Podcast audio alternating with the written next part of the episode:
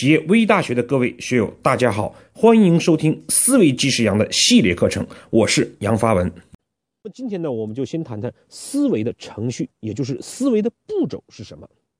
我们还是从呃三个部分：第一个老杨的观点，第二老杨的解读，第三老杨对您的建议。好，那我们就先看看今天老杨的观点。好，那么观点一，思维是有它固定的程序和步骤的，而且呢，就像我们做事情一样。如果我们懂得好的程序和步骤，事情就会做得很好。同样，思维的程序如果对了，那么就可以提升我们大脑对智慧应用的质量。第二点呢，思维的步骤只有三个：第一，追求整体；第二，细分需求；第三，协同共赢。好，听起来很抽象。那么接下来我们看看老杨的解读。好，那我们就先举一个做事情的例子，比如说我们种树。那么种树的程序呢，大体上可以分为四个步骤：第一个挖坑，第二个放树，第三填土，第四浇水。如果这个顺序错了，那我们就会发现，不论你的方法多么对，你的工具多么先进，但是很可能导致土已经放上去了，树还没有栽。这就是程序的力量。所以我们上面讲思维呢，也同样会有这样的程程序，但是往往我没有注重思维的程序，从而导致我们的思维呢不能更好的为我所用。那我们就举个例子，我经常的会帮很多企业面试他的中层或者高管，我发现一个概念呢，就是很多的中高层，包括从很多，尤其是啊，尤其是大企业出来的高管，他们有一个共同特点，就是谈起他们熟悉事情的时候。那么，往往他们解决的方法会滔滔不绝。当我们去给他一个设定一个情境，或者拿到我们企业中存在的问题，再跟他交流的时候，往往呢他就缺少方法。这个原因在于什么呢？就在于他只学到了以前企业的经验、工具、方法本身，但是呢却不懂得思维的入口，无法将以前学到的东西转化为在这一个企业的能力、生产力、作用、价值。好，第二个观点呢，我们说，呃，思维的三个步骤啊，第一个是追求整体，第二个是细分需求，第三一个是协同共赢。这个很抽象啊，那没关系，我们就先来谈，今天只解读第一个观点，追求整体。好，那接下来呢，我们就大家一起温习一下我们最为熟知的故事——三个和尚没水吃，来看一看追求整体的价值和如何使用。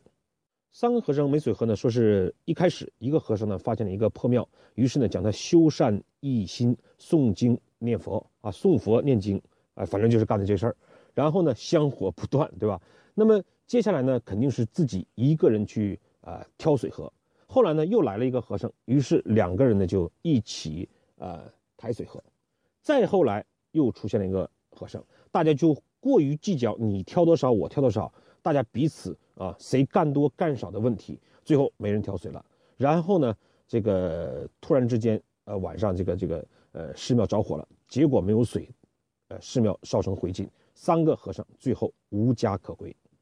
其实这是一个很典型的，我们每个人都在做的事情，就是我们对一件事情的判断标准，往往会从舍得的角度来思考。也就是说，有些人要么傻傻的舍，比如说我们前面讲过一个企业的这个这个公司的这个副总，他，呃，拼命的想办法去告诉别的部门怎么做，反而自己的部门没有做好，这叫傻傻的舍；要么呢是拼命的得啊，只顾自己的利益；还有一种人是，我舍是为了得，这又是交换。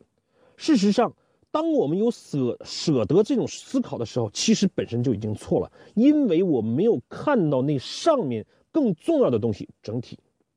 所以呢，我们就过于计较一时的得失啊，小利而忘大利，没有看到上面的东西。就拿这几个和尚来讲，他们只看到了我担一点水，担多少水，费多少力气的问题，却没有看到三个和尚在一起合作，必须保持这个寺庙的兴旺，让自己有水和、防火这样的大问题。这就是我们讲的追求整体。如果三个人能看到这样的一个困境，后来发生这些问题，那么假设他们再做一个寺寺庙的时候，就一定不会发生这样的事情。所以在我们追求整体的同时，就不是舍和得的概念，而是我们能发现第三个方法，大家可能都是有所收获，没有人舍，也没有人啊，都是得，没有舍。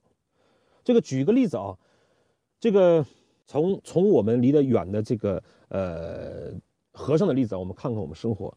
呃，我的太太呢有一个老舅，不是有一个老舅啊，就是我太太的老舅啊，是一个出租车司机。那么，呃，我以前只是听人讲啊，说这个有的出租车司机一个月可以拉呃八千一万块钱，而我这个老舅确确实实真的做到了，我还亲自到他那里去取经，他一个月至少都拉一万多。那我就讲他一个很小的一个例子啊，他怎么去追求整体，找到新的方法的。比如说开车的过程之中啊，现在已经是四点零公里了，那么。他预测到离目的地不到一公里，这时候也就意味着那个表不会再跳字，不会产生新的费用，所以他提前就会把那个表扣下。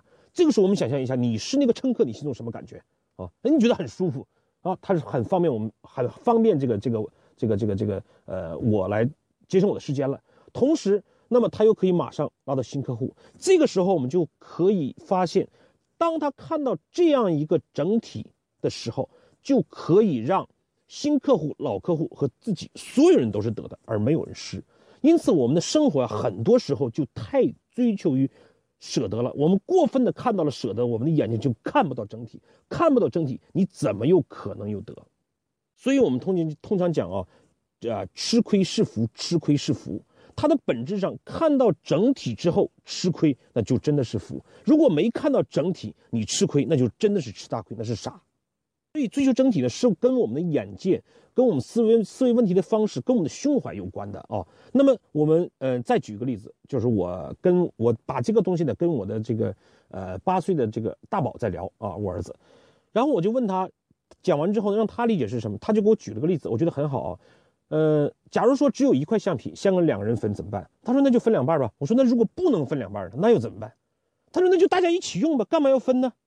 很好，其实。这里面我就觉得有一点点，呃，小智慧的概念啊。我们做一件事情，其实是为了用这个橡皮，干嘛要把它分成两半呢？两个人一起用就好了。这就是我们看到了整体。我们总结一下今天的观点和解读。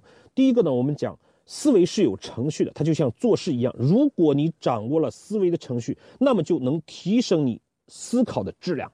第二点呢？呃，思维的程序只有三个步骤，第一个就是追求整体，另外两个你先忘记。那么今天我们在讲追求整体的概念是说，我们做一件事情，不要去进入舍得的思考方式，而是看舍和得之上有什么，那个整体的东西是什么。这个时候，我们的视野、我们的眼界、我们的胸怀就会打开，我们的关注点就不一样了。我们过分的关注舍得，只能在舍和得之中取得点小利。当我们已经看到整体的时候，那么这个时候我们就超超越了舍得啊，得到大利。好，今天呢，那么我们最后一个就是老杨对您的建议，你可以呢找一个生活的主题，比如说啊婆媳之间，啊或者是跟这个这个儿子之间，或者你工作上和老板之间，很久以来的一些小事情，你觉得这个是很难解决啊，总是会有赢有输。那么你先来看他的在赢和输，在舍和得之上。那个整体是什么？找到整体之后，你再来思考你怎么做，看一看是不是可以找到新的方法。好，今天的分享我们就到这里。